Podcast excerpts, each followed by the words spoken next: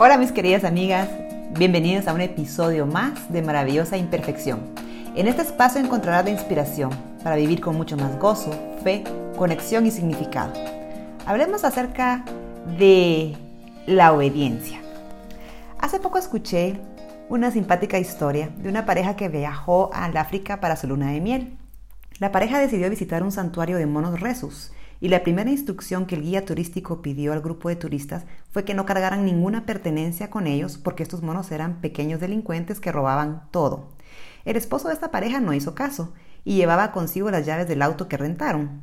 Tal y como se les advirtió, en cuestión de minutos, un mono le robó las llaves. El guía, algo molesto, fue por poporopos dulces a la oficina. ¿Poporopos dulces? ¿Para qué?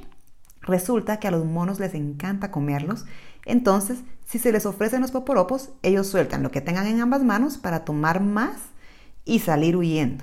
Es decir, encuentran más placer en comer algo dulce que en las frías llaves de metal, claro, y así lo hicieron. Esta historia me hizo pensar lo parecidos que somos a estos monos. Verás, imagina conmigo por un momento que los monos usaran esta lógica. Las llaves tienen más valor que los poporopos, ¿cierto? Con el auto podrían ir por toda la ciudad haciendo sus fechorías e incluso robar cajas de poporopos si así lo quisieran. Solo sigue imaginando conmigo para que pueda llegar a mi punto. Pero en lugar de ello, los monos escogen un placer inmediato y de corto plazo. Pero al fin y al cabo son monos, ¿no? Bueno, ¿y qué hay de nosotros? Verás, cada vez que tomamos una decisión, tenemos la oportunidad de escoger las llaves o los poporopos. El placer inmediato o algo que nos dará más valor. Siempre que tomamos una decisión, estamos escogiendo decirle que sí a algo y que no a otra cosa.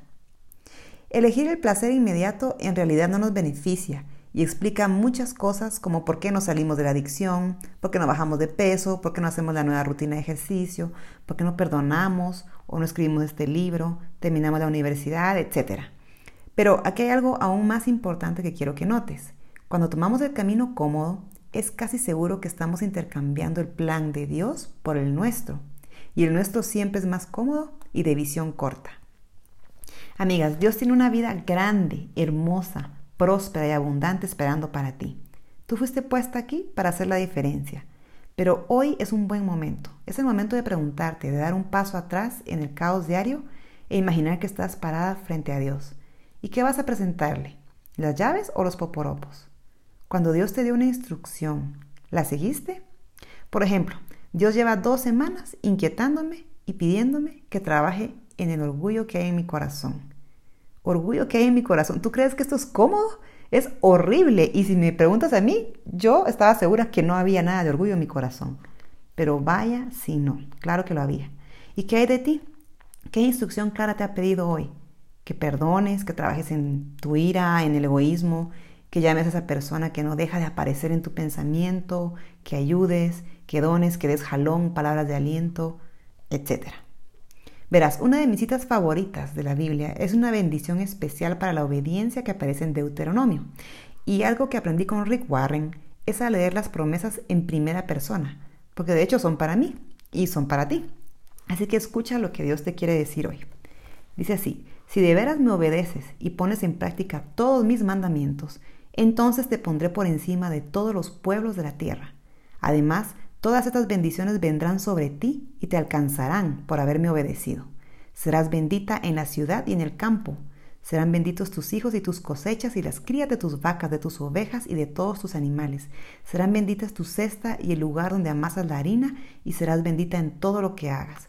Pondré en tus manos a tus enemigos cuando te ataquen. Avanzarán contra ti en formación ordenada, pero huirán de ti en completo desorden. Enviaré mi bendición sobre tus graneros y sobre todo lo que hagas y te haré vivir feliz en el país que voy a darte. Te mantendré como pueblo consagrado. Entonces todos los pueblos de la tierra verán que sobre ti se invoca el nombre del Señor y te tendrán respeto. Te mostraré mi bondad dándote muchos hijos, muchas crías de tus ganados y abundantes cosechas en la tierra que juré a tus antepasados. Y te abriré mi rico tesoro, el cielo, para darle a tu tierra la lluvia que necesita, y haré prosperar todo tu trabajo. Podrás prestar a muchas naciones, pero tú no tendrás que pedir prestado a nadie. Te pondré en primer lugar y no en último. Siempre estarás por encima de los demás y nunca por debajo si atiendes los mandamientos que yo te ordeno hoy y los pones en práctica sin apartarte de ellos para seguir a otros dioses y rendirles culto. ¡Wow! Esta promesa es hermosa. Tiene todo lo que anhelamos para nuestras vidas. Protección, provisión, favor, salud, prosperidad. Para ti y para tus generaciones. Y la condición, estar pegadita a Dios. Y esto requiere esfuerzo, intencionalidad, es incómodo, requiere perdonar, amar a los difíciles de amar, abandonar a otros dioses como el dinero, el orgullo, el egoísmo, la vanidad o todo lo que ocupe el lugar del trono de Dios en nuestro corazón. Así que la invitación de hoy está clarísima. Deja las distracciones a un lado, deja de distraerte con poporopos dulces.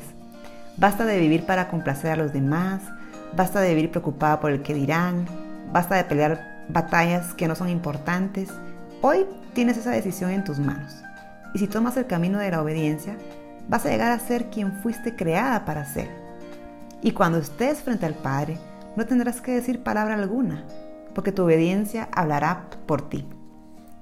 Si estás disfrutando este material, compártelo con todos tus seres queridos. Suscríbete a este canal para que no te pierdas de ningún episodio y sigamos celebrando juntas nuestra maravillosa imperfección porque es en nuestra debilidad en donde Dios aparece con su grandeza. Un abrazo y hasta la próxima.